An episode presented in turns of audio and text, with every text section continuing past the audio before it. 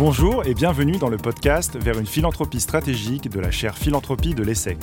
Je suis Arthur Gauthier, professeur à l'ESSEC, directeur exécutif de la chaire Philanthropie et co-auteur avec Peter Frumkin et Anne-Claire Pache du livre Vers une philanthropie stratégique.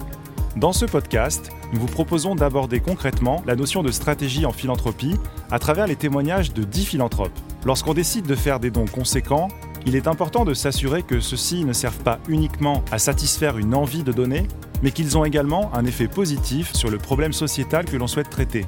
Nous recommandons pour cela aux donateurs de réfléchir à leur stratégie philanthropique, ce qui requiert d'articuler cinq piliers fondamentaux de manière cohérente. Ces cinq piliers, ce sont la valeur, le cadre logique, le style, l'horizon temporel et le véhicule. Ils peuvent être abordés dans n'importe quel ordre et sont d'ailleurs souvent en interaction les uns avec les autres. Dans chaque épisode de cette série, nous explorons spécifiquement l'une de ces dimensions et l'illustrons par les choix contrastés de deux philanthropes. Que vous soyez donateur, professionnel du secteur ou simplement curieux, nous vous donnons des clés pour comprendre ce processus de décision complexe qu'est la mise en œuvre d'une stratégie philanthropique. Faire le bien, mais surtout bien le faire, voilà tout l'enjeu de la stratégie en philanthropie. Dans ce premier épisode, nous allons explorer la dimension de la valeur. Il s'agit souvent de l'une des premières questions que se pose un philanthrope.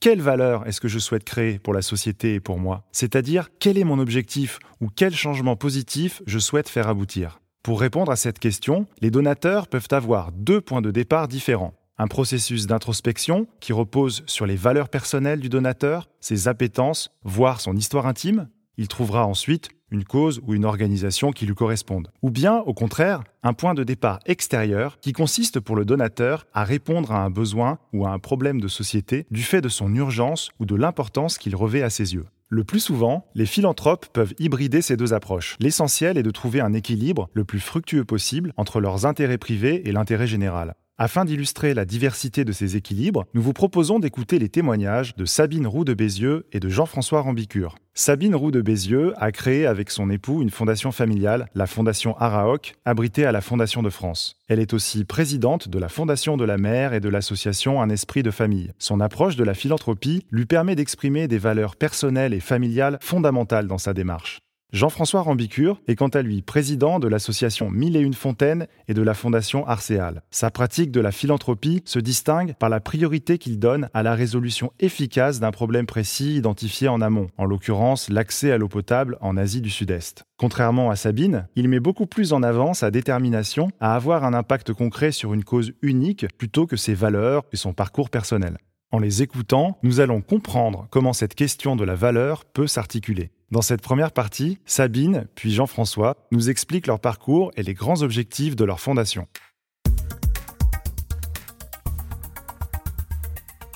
Je viens d'une famille qui s'est toujours engagée pour les autres euh, avec son temps et, ses moyens financiers.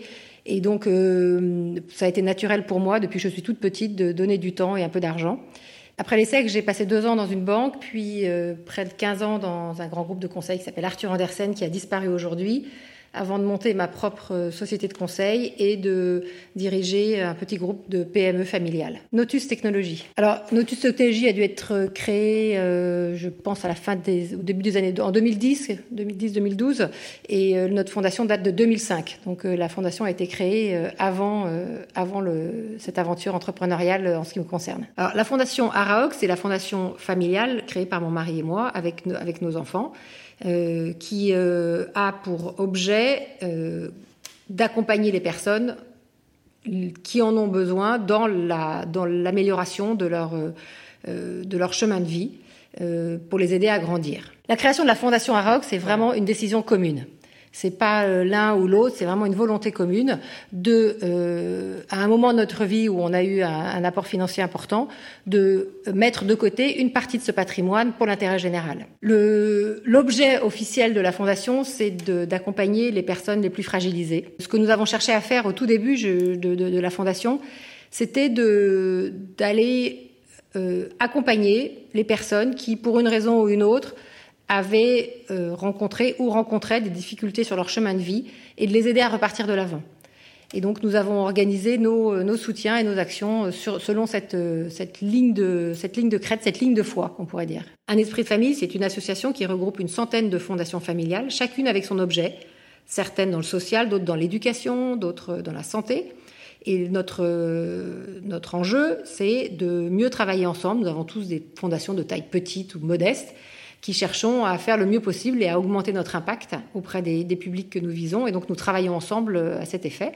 Et puis la Fondation de la mer, c'est encore un autre sujet. C'est euh, euh, pour euh, sauver notre planète, qu'on ne devrait pas appeler Terre, mais mer, puisqu'elle est, elle est bleue à 70%. Et donc c'est un, c'est une passion et un engagement personnel de longue date et que j'ai la chance de pouvoir mener activement. Comment je suis entré en philanthropie bah, L'idée de mettre mes compétences à disposition sur des projets engageants avec des, euh, des bénéficiaires qui sont des gens que j'ai pas côtoyés dans ma carrière et des, rencontrer des gens, rencontrer des publics qui sont pas, euh, qui sont différents de ceux que j'ai vus. Ça a commencé par une rencontre. Mon associé qui a créé Mylène Fontaine euh, m'a demandé ce que je voulais faire quand j'arrêtais. Il m'a emmené avec lui au Cambodge et je me suis engagé là-dedans. Puis après, j'ai créé ma fondation. Puis après, j'ai soutenu d'autres projets. Je suis rentré dans les conseils d'administration d'autres associations en fondation. Puis voilà. Oui, c'est Mille Fontaine. C'est l'association dont je suis président. C'est une association qui vise à améliorer la santé des populations, notamment rurales, très pauvres, dans les pays en développement, en leur donnant à boire une autre boisson saine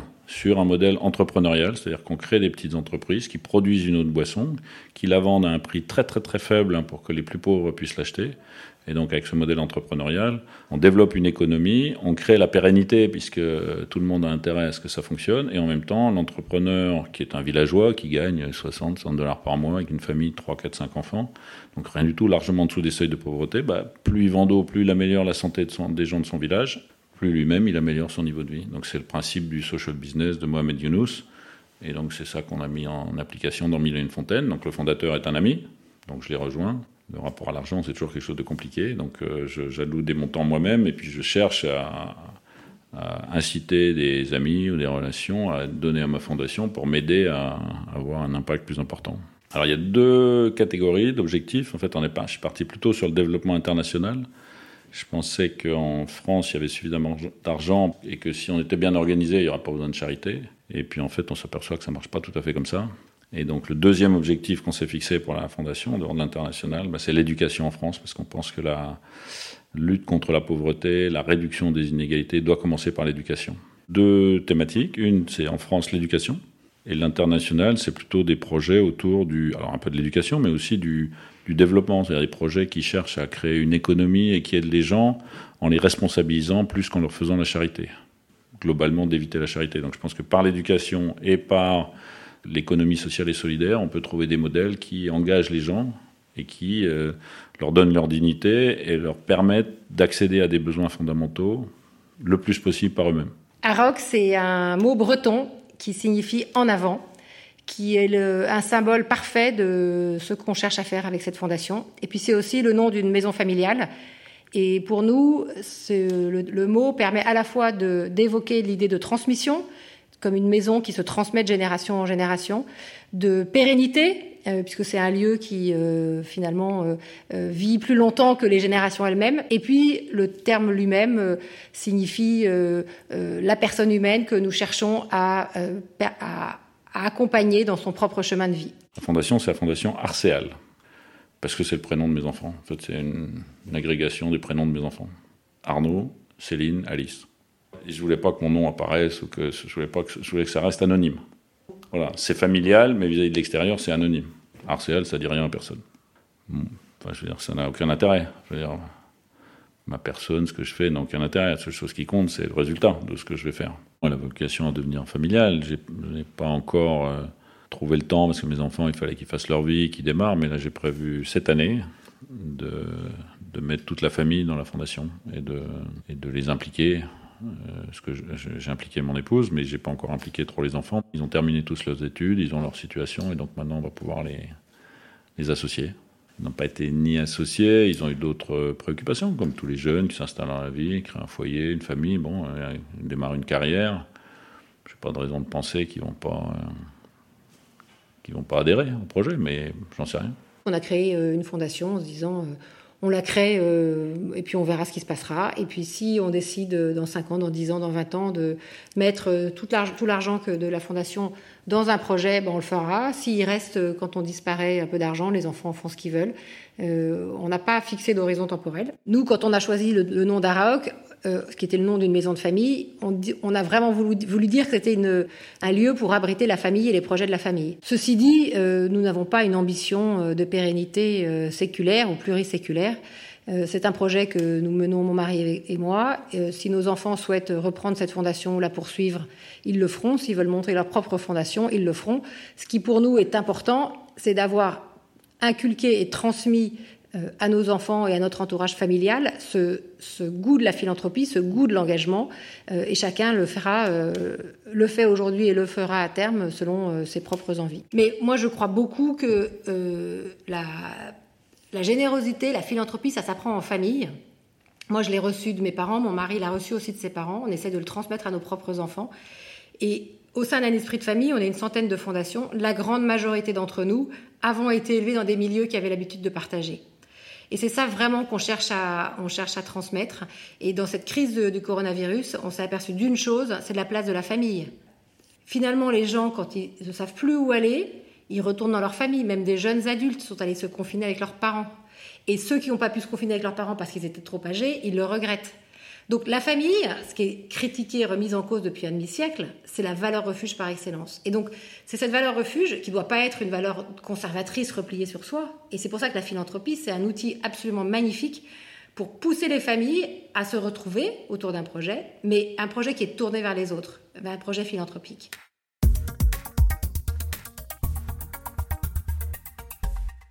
Arrêtons-nous un instant sur les témoignages que nous venons d'entendre. On note quelques points communs entre ces deux démarches philanthropiques. Sabine Roux de Bézieux et Jean-François Rambicure évoquent tous deux leur famille dans leur projet et plus spécifiquement leurs enfants. Il y a de manière plus ou moins nuancée l'idée de la transmission. Pour autant, l'origine de leur engagement diffère. Pour Sabine, la démarche familiale est presque au cœur. Il s'agit d'abord d'une démarche de couple. Pour elle, la philanthropie a toujours été une évidence, héritée de ses parents et qu'elle entend transmettre à ses enfants. Au-delà de la fondation Araok, elle s'est donc engagée dans d'autres structures directement en lien avec ses valeurs profondes. L'association Un Esprit de Famille, qui souligne son attachement très fort à la dimension familiale, et la Fondation de la Mère, qui s'intéresse à l'une de ses grandes passions. Pour Jean-François, le point de bascule a été une rencontre. Sans appétence initiale pour l'Asie, il s'est engagé dans une association au Cambodge après avoir été convaincu par une expérience sur le terrain. Pour lever des fonds supplémentaires, il a ensuite créé la Fondation Arséal il a découvert par ce biais d'autres projets et d'autres associations à soutenir financièrement ou bénévolement. Après une carrière en conseil, son engagement philanthropique s'est révélé. En quête d'une autre vie, il a mis un pied dans le milieu humanitaire et cette expérience a consolidé son engagement. S'il s'agit principalement d'une démarche personnelle, il a néanmoins déjà impliqué sa femme dans tous ses projets et prévoit aussi d'impliquer ses enfants. Maintenant que nous avons découvert l'origine et l'objet de chacune de ces fondations, voyons comment leurs missions se traduisent sur le terrain. Bien que nous développions cette dimension du cadre logique dans un autre épisode de ce podcast, il serait en effet difficile de s'intéresser à la dimension de la valeur en philanthropie sans aborder le sujet de sa mise en œuvre concrète. Valeur et cadre logique sont intrinsèquement liés. Arcel, d'abord, elle est abritée à la Fondation Caritas France ce qui est un cadre magnifique, à la fois administrativement et puis sur le plan du fond, sur le plan des projets, puisque la Fondation, statutairement, doit donner son accord sur les projets que je soutiens, et qu'en plus, elle me recommande ou préconise parfois des projets. En général, les projets, c'est quand même moi qui les propose, par euh, l'action que je mène et les gens que je rencontre et que je connais. Donc je cherche en général à soutenir des projets qui sont euh, soutenus par des gens bien, en qui j'ai confiance et dont je pense que euh, l'action a un impact réel, c'est-à-dire que l'action est, efficace. J'ai commencé par aider Alexandre Jardin dans BBZ et dans l'idée de voir avec lui comment je pouvais apporter à son génie un peu partant dans tous les sens, une fine couche d'organisation et de logique pour faire plus ensemble. Les règles qu'on m'a appris, c'est euh, le cœur, la tête, le portefeuille. C'est-à-dire qu'il faut avoir un coup de cœur, après il faut que ce soit rationnellement euh, sain, et puis après, bah, il faut mettre la main à la poche pour aider, puisque il n'y a pas de projet qui avance comme ça euh, sans, sans, besoin financier. À nouveau, moi, sur le cadre logique, je me suis mis soit dans l'idée de, de social business, c'est-à-dire euh, permettre aux gens de s'en sortir par eux-mêmes, en créant une activité économique. Le deuxième cadre logique, c'est l'éducation, c'est-à-dire démarrer par les gamins pour leur donner les meilleures chances d'apprendre, d'acquérir une dignité, d'acquérir une formation, un métier. Donc, euh, si j'avais devais donner un cadre logique, je dirais un, social business, c'est-à-dire entrepreneuriat social, et deux, l'éducation, et le plus tôt possible dans la vie. Puis après, euh, tout le long de la vie, certainement, mais bah, il se trouve que pour des contraintes totalement euh, subsidiaires, c'est annuel, mais bon, ça peut être. il peut y avoir des opportunités de, donner entre deux, mais moi, j'essaie d'avoir une régularité annuelle. Et puis plus s'il y a des opportunités, mais en fonction du rythme des associations ou des projets ou des besoins qui émergent, il faut quand même qu'il y ait une régularité euh, partielle, donc c'est un mix des deux. Il y, a, des gens qui se donnent un coup de pouce parce qu'ils me le demandent, il y a des gens qui se donnent un coup de pouce euh, régulièrement. J'ai pas de règle absolue. Bah, il y a une première qui est le contact, le contact avec euh, une personnalité ou un porteur de projet qui séduit, qui est convaincu de ce qu'il fait. Et puis après, il faut que derrière, son projet soit euh, rationnellement efficace, alors soutenu par des fondements scientifiques, soutenu par des études d'évaluation, ou qu'en tout cas la manière dont le projet est géré et, conduit, exécuté, donne des gages d'efficacité et de, produire un vrai impact sur des vrais gens qui ont des vrais besoins. Et voilà. J'ai pas trop de temps, donc je suis sûrement en principe pas très engagé dans des associations qui sont très déstructurées. Donc les associations, je pense que je vous ai dit 10-15, j'en soutiens de façon, euh, j'en soutiens 4-5 de façon plus active. Donc je, suis présent et donc les autres, euh, bah, si ça rentre pas dans mes critères de choix, j'y passe pas de temps et je leur donne pas d'argent.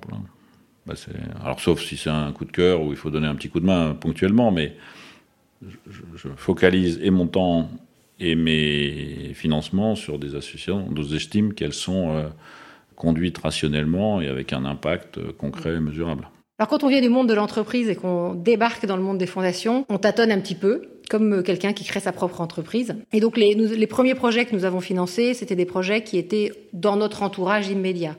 Donc des associations dans lesquelles nous étions euh, l'un ou l'autre déjà engagés.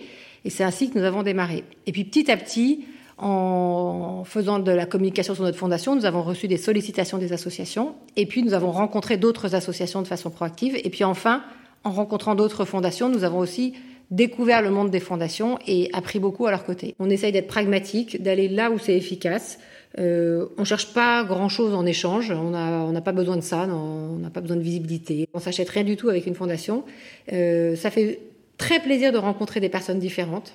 Euh, c'est formidable et franchement, euh, moi j'ai une admiration sans borne pour les, porteurs de projets associatifs, mais euh, voilà, sans, dogmatisme. Le cadre logique, ça a été, souvent une rationalisation a posteriori, de se dire finalement comment, comment on structure notre soutien associatif. Au début, on est allé un petit peu dans tous les sens, et puis après, on s'est dit, bon, il faut se donner ce, cadre. L'enjeu, c'est d'aller et, nos moyens sont évidemment limités, c'est d'aller choisir les, associations qu'on va soutenir. On a une approche euh, entrepreneuriale, une approche d'investisseur, et donc euh, la manière dont on procède, c'est vraiment la même manière que pour euh, investir dans une, entreprise.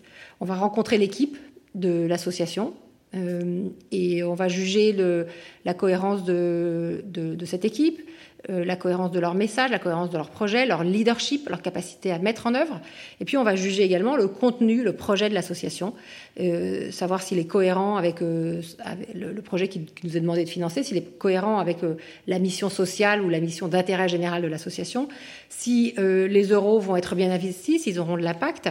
Euh, si cette association euh, se donne les moyens d'aller travailler avec d'autres, parce que le milieu associatif et des fondations doit être un milieu collaboratif, donc c'est vraiment important. Vous savez, quand on donne une subvention à une, association, c'est pour contribuer au budget d'un projet plus large. Donc euh, moi, j'ai pas forcément besoin de savoir que mes quelques milliers d'euros vont aller financer euh, la porte d'une école. Ce que j'ai besoin de savoir, c'est que l'école va être construite et que j'y aurai contribué. Le point le plus important, c'est le dialogue avec l'association. Euh, cette logique de vérité et cette logique d'ajustement en permanence. Et en ce sens, c'est pour ça qu'on choisit, nous, des, personnalités à la tête des associations, parce que c'est la même personnalité qu'un entrepreneur. Un porteur de projet associatif doit être de la même, manière agile euh, pour remplir sa mission sociale et son objectif d'intérêt général de la façon la plus efficace possible. Et donc l'impact, il s'évalue pas en, forcément en euros ou en nombre de personnes, mais dans la manière dont un projet se déroule et, se, met en œuvre. Et puis ensuite, euh, euh, nous, à l'intérieur de notre fondation, on regarde aussi les associations qu'on soutient déjà pour se dire que par exemple, sur la question de l'éducation, on va soutenir une association sur chacun des grands domaines de l'éducation qui nous intéressent. Et généralement, les projets qui n'aboutissent pas sont des très très beaux projets euh, mais dans lesquels finalement notre contribution euh, est tellement marginale qu'on laisse d'autres euh, se positionner. Nous, ce qu'on aime bien dans notre fondation Araok, c'est d'être là où les autres ne sont pas, pour justement pouvoir aller financer ou soutenir des innovations sociales, par exemple, qui sont difficiles à financer ou des causes qui sont difficiles à financer. Et là, euh, on se dit qu'on est, qu'on est utile. Par exemple, la toute petite enfance, c'est compliqué euh, parce que euh, les gros financements finalement viennent des entreprises et que les entreprises aiment mieux financer des, des, des, projets éducatifs pour des jeunes qui sont un peu plus proches de l'emploi. Au cours de l'histoire de la Fondation, qui a 15 ans aujourd'hui, il nous est arrivé de donner des petits coups de pouce à, des, à des associations. Euh, quelques milliers d'euros pour aider un projet euh, purement coup de cœur qui n'était pas forcément dans le dans le euh, la ligne de directrice de la fondation, mais c'est resté, c'est toujours resté marginal et on essaie de construire quand même quelque chose qui, a du sens. Mon mari et moi, nous intégrons nos enfants dans, la discussion. Et moi, je prends jamais aussi la décision d'investir de, dans, dans, une association sans avoir aussi mené un petit un petit audit euh, dans le monde des fondations sur cette association-là. C'est-à-dire que euh, généralement, euh, on aime bien fonctionner à plusieurs fondations pour aller soutenir une association, pour d'abord permettre aux porteurs de projets dans l'association d'avoir plusieurs interlocuteurs, et puis aussi, quand on est plusieurs, on est plus intelligent.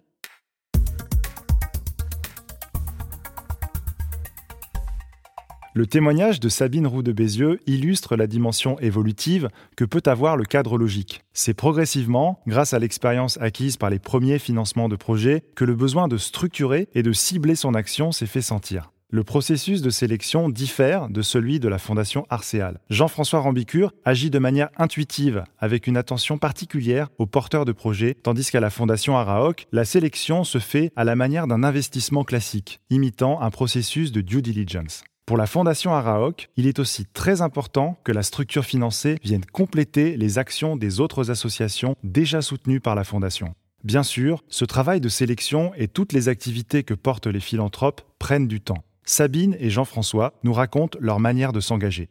Au quotidien, notre fondation et, notre, et mon engagement philanthropique occupent une grande partie de, mes, de mes, journées et, de, et, une grande partie de mon, mon espace d'esprit disponible. Euh, je m'occupe de la fondation, évidemment, des associations que nous accompagnons. Je suis également euh, présidente d'une association qui s'appelle Un Esprit de Famille et je suis également présidente de la Fondation de la Mer. Et puis engagée dans toute une série d'associations, euh, euh, notamment dans le domaine de l'éducation. Donc la, la philanthropie, et je dirais plutôt l'action philanthropique, occupe une grande partie de mon temps. Mon investissement personnel dépend beaucoup des projets. Sur euh, certains projets, euh, on se contente de, rencontrer les porteurs du projet et, de les soutenir et de discuter avec eux de l'évolution du, projet. Pour d'autres, euh, moi je vais aller y passer un petit peu plus de temps avec la directrice ou le, le patron de l'association et partager euh, mon cas d'adresse, mes idées, euh, euh, mes compétences. Et puis d'autres encore, je suis au conseil d'administration beaucoup plus actif. Donc ça, il n'y a pas de règle. encore une fois, pragmatisme et flexibilité, c'est vraiment notre leitmotiv d'action. Je suis très engagé. Je passe un bon 60% de mon temps dans les actions philanthropiques. Je ne suis pas je ne vais pas donner la soupe la nuit aux bénéficiaires, je devrais peut-être d'ailleurs sur certains, mais j'organise les projets. Je suis secrétaire général d'une belle association que je soutiens aussi, qui est dans l'éducation en France, dans les quartiers difficiles. Je suis président de Mille Fontaine, ça me prend 20, 30, 40% de mon temps. Euh, voilà, donc je passe beaucoup de temps en euh, organisation, plaidoyer, recrutement, motivation des équipes pour que l'action soit conduite efficacement. Il se trouve que ça a été ma compétence historique, puisque c'est ça que j'ai fait dans mon métier. Donc, euh, donc je refais mon métier, mais au profit d'associations pour les aider à, agir plus efficacement et avoir plus d'impact.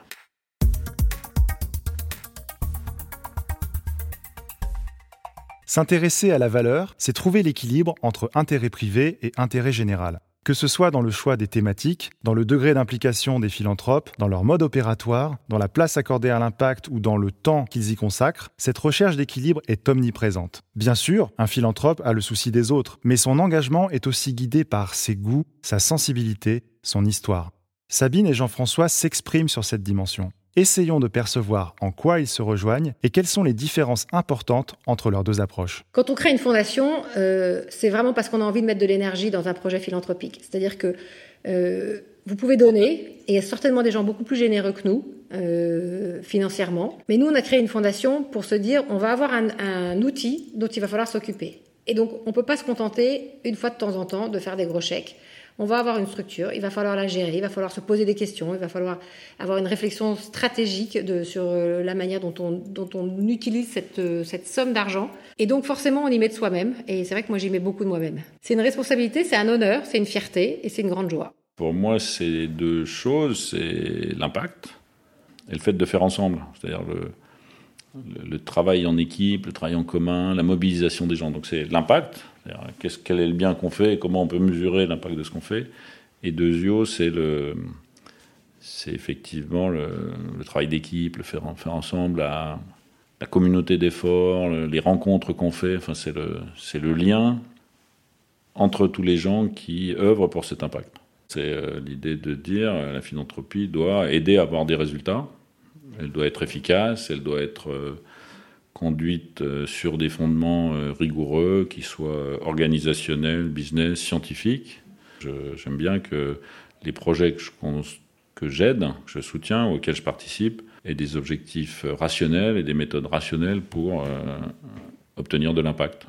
J'étais formé comme ça, rationnellement, les mathématiques, ingénieur, ça, donc je sais pas. Je ne suis pas un créatif, je suis rien du tout, donc je suis intuitivement rationnel. Mais bon, après, personne n'est parfait. Je suis désolé. Quand on crée une fondation, on met son propre argent sur la table. Euh, et donc, euh, on n'a pas envie que cet argent soit mal utilisé. Sinon, on va s'en servir pour euh, aller faire des belles vacances ou autre chose. Donc, à partir du moment où on, décide de, de, consacrer un patrimoine personnel qu'on ne donne pas à ses enfants, par exemple, c'est pour que c'est l'impact. Sinon, ça ne sert à rien. Qu'est-ce que la philanthropie bah, C'est d'abord de consacrer du temps et des moyens aux autres et en particulier à ceux qui sont en difficulté. Donc, euh, qu'est-ce que ça pourrait être d'autre, d'après vous?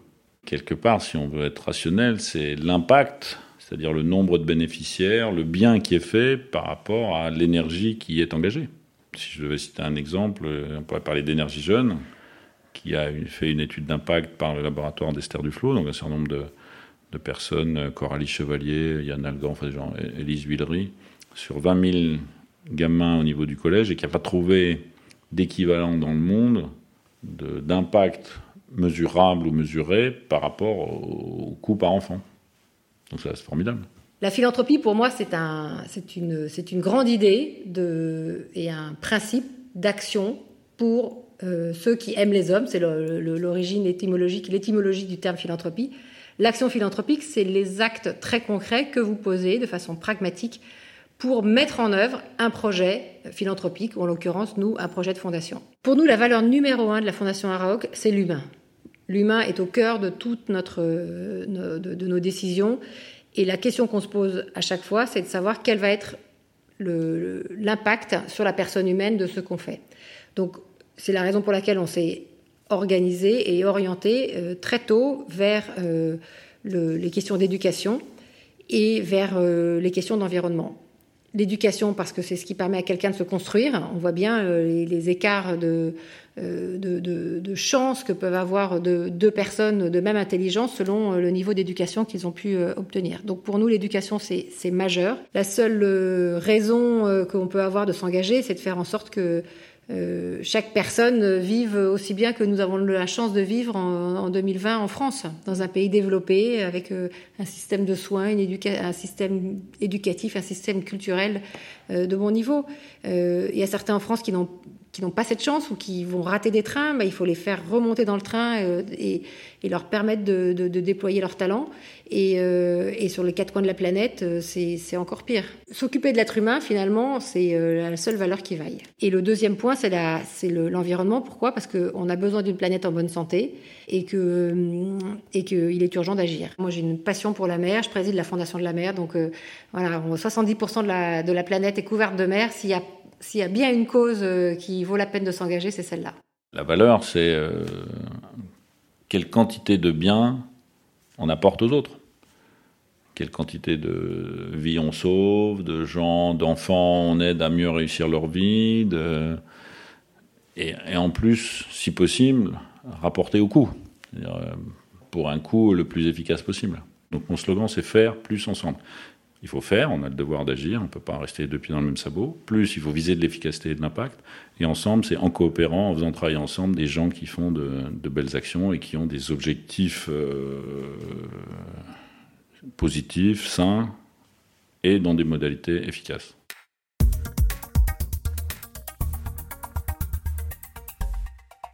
Jean-François Rambicure accorde une large place à la rationalité et à la résolution d'un problème social bien identifié. On parle dans ce cas d'une approche instrumentale de la philanthropie. Ce n'est pas une passion pour l'éducation, pour le social business ou pour le Cambodge qui l'anime, mais bien l'idée d'avoir un effet positif sur un problème donné. La dimension personnelle existe cependant. On la repère notamment dans sa volonté d'associer sa famille à son projet ou encore dans la place laissée au coup de cœur dans sa sélection. Elle passe néanmoins au second plan.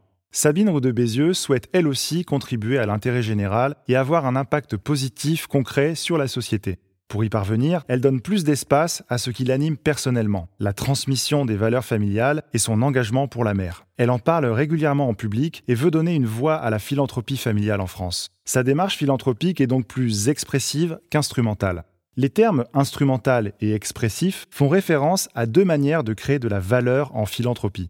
La première, instrumentale, est plutôt tournée vers l'extérieur, au risque d'occulter la part personnelle et intime de l'engagement philanthropique. La seconde, expressive, exprime les valeurs et les intérêts du philanthrope, au risque de perdre de vue les besoins exprimés par le terrain. L'idéal se trouve dans un équilibre fragile qui permet d'assurer d'une part l'épanouissement du philanthrope et d'autre part une transformation positive de la société.